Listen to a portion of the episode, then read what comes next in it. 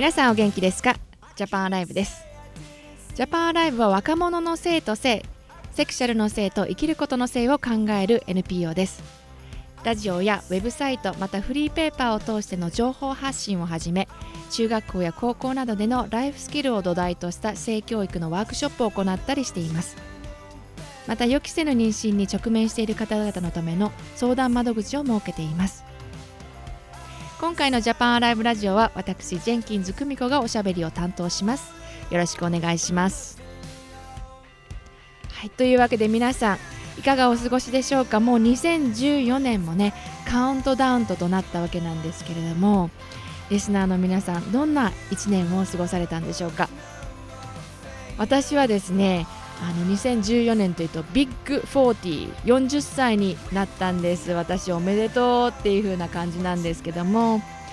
まあねあのよく聞きがちですけども20歳の頃ってつい先日っていう気がしちゃうんですけどもその倍っていうことでなんかねショックもありまたワクワク感もありというわけでもう今そうなってしまった今はこう吹っ切れてしまってねよしこれからもっと楽しむぞっていうようなそんな気持ちでいますけれどもまあね今までこの40年間もいろいろありましたよね。当たり前ですけど。それで30代っていうといろいろと変化もあってあの嬉しいこと幸せなこといっぱいあったんですけどもそれまでにいろいろなあったね大変なこととか失敗とか振り返って悲しくなってしまうようなこともありました。なんかその何て言うのかなこううん生々しさがまだ残っている。そういうようなあの10年でもありましたでも最近はこう20代の頃の失敗だとかねまたあの反対に自分で誇りに思えるようなこととか全部ひっくるめて合わせてなるほどちゃんといろいろ学べてきたじゃない成長してきたじゃないっていうふうに自分なりに納得できるようになりました。といってもまだ落ち着いてスローダウンするような、年齢でもないと思っているのでこれからの人生まだ今までの23倍は行きたいと思ってるんですけども後ろを振り返らずに走っていきたいなっていうふうに思っています。まあそんな私なんですけれども皆さんは、えー、年末っていうとねどんな思いでいらっしゃるんでしょうか？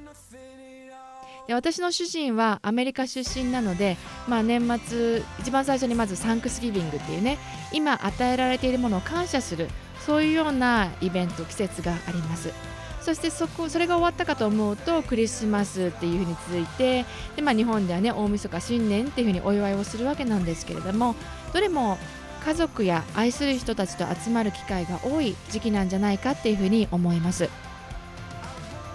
でもね私にとってはこの時期になるといつも思い出すのがイギリス時代の友人の一人のことなんです。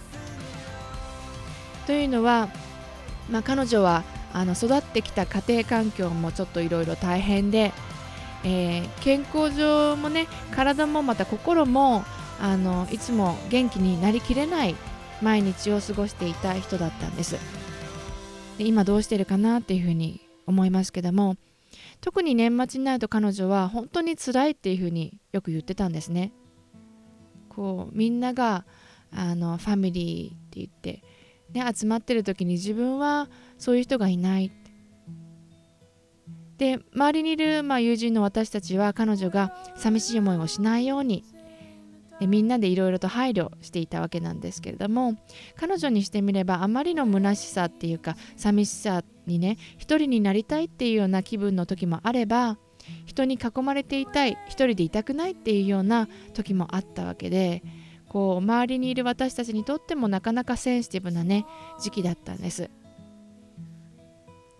でまあ彼女だけじゃなくってそういうような思いでいる人っていうのはイギリス時代にもたくさん周りにいましたそしてきっと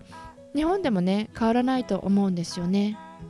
1年の中にこういうような季節が今のね季節がなきゃいいのにって思う人も少なくないかもしれないこういう季節がまたやってきちゃったよっていうふうになんかねこう暗い思いになってしまう人も実は少なくないんじゃないかっていうふうに思います。で余計にねあの周りが「お祝い」って言ってパーティーっていう風にしていると余計に寂しくなってしまったりでもあの今年はなんか私ちょっとそれに対して違うこう感覚があるっていうか実はこういう季節が毎年やってくるのってみんなにとって悪いことじゃないんじゃないかなっていうふうに思いました。でたとえあの辛かったりとか寂しかったとしたとしてもなんか大切な人愛してる人がいればいいなとか仲間とか家族がいればいいないてよかったなって思える季節があるっていうことは実は私たちにとっていいことなんじゃないかっていうふうに思いました。っていうのはそれって誰でも持っている必要な大切な願いですよね。そしてその願いがあるっていうことはそれを満たすことができるはずだからっていうふうに思うんです。ジャパンライブでは設立したての頃から言ってきたんですけれども人は愛されるために生まれてきたんだよみんな愛されている存在で愛されるべき存在。で私は本当に個人的にもこのことを100%確信しています。誰も必要じゃなくて存在している人っていうのはいない。愛してもらうことができない愛してもらうことが不可能な人なんて絶対いないっていうふうに思っています。そしてむしろ全ての人は世界を変えてしまうほどの可能性を持って一人一人生まれてくるんだっていうふうに確信しています。どうでしょうか？ここでちょっと話がね変わるんですけれどもあのホスピスで働く人たちがよくクライアントさんたちから共通して聞いた言葉をまとめた記事を読んだことがあります。でその人たちが共通して言っていた人生で後悔した5つのこと。ちょっと紹介しますね。1つ目は周囲の期待に沿うのではなくって自分の望んだ人生を歩むべきだった。夢を大切にして追求するべきだった、ね、夢っていう言葉、ね、よく聞くもう聞かなくなっちゃったなっていう方もいらっしゃるかもしれないですけどもやっぱ夢って大切だと思います。2つ目は、働きすぎてしまった。ほとんどの男性が口にしていた言葉らしいんですけどももっと子供とか妻と時間を一緒に過ごしたらよかったなっていうふうに、えー、感じていたそうです。3つ目は自分の感情だとか自分らしさを表現する勇気をもっと持てたらよかった。周りとの調和とか関係を崩さないようにこうそこそこのある意味ね自分しか生きられなかった自分の人生を生きてしまった。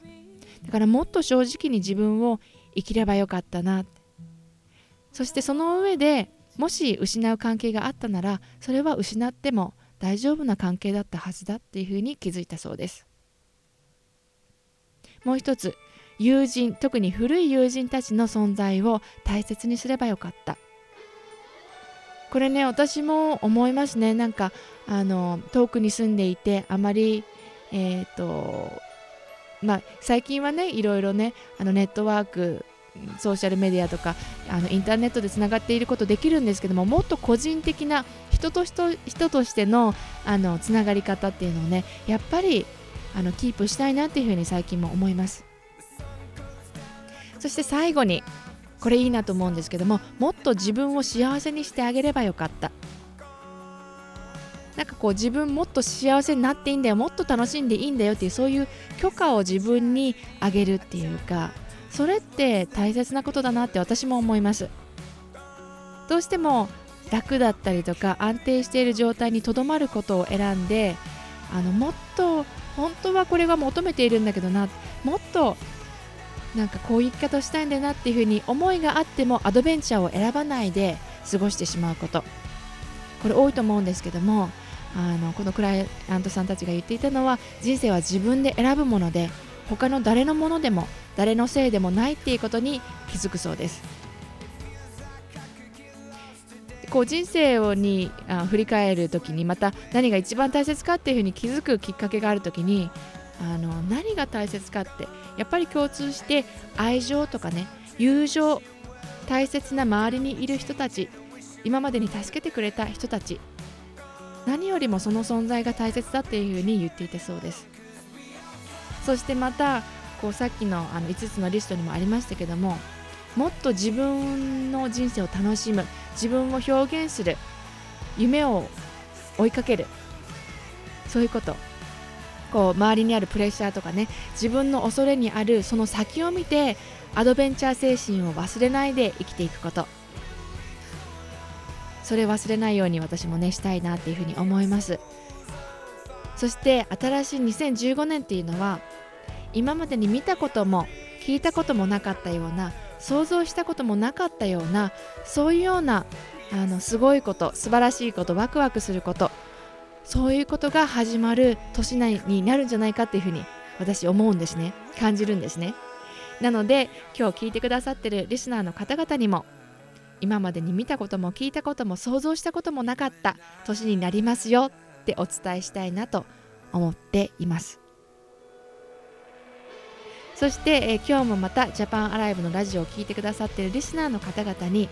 えー、ジャパンアライブのメッセージをもう一度お伝えしたいと思います。あなたを必要としている人がいます。あなたには計り知れない価値があります。あなたは素晴らしい未来を切り開くことができます。というわけで、え、これまでジャパンアライブでお送りいたしました。ジャパンアライブのホームページもあります www.japanalive.org です。ぜひチェックしてみてください。またこのラジオ番組に関するご意見ご感想えー、そしてまた、えー、予期せぬ妊娠に直面していますというようなご相談など info at japanalive.org までメールで気軽にご連絡ください。というわけで最後に私の大好きな、えー、アーティストスイッチフットのまたこれも大好きな Let It Out という曲をお送りして終わりにしたいと思います。良い1週間、そしてまた年末をお過ごしください。さようなら。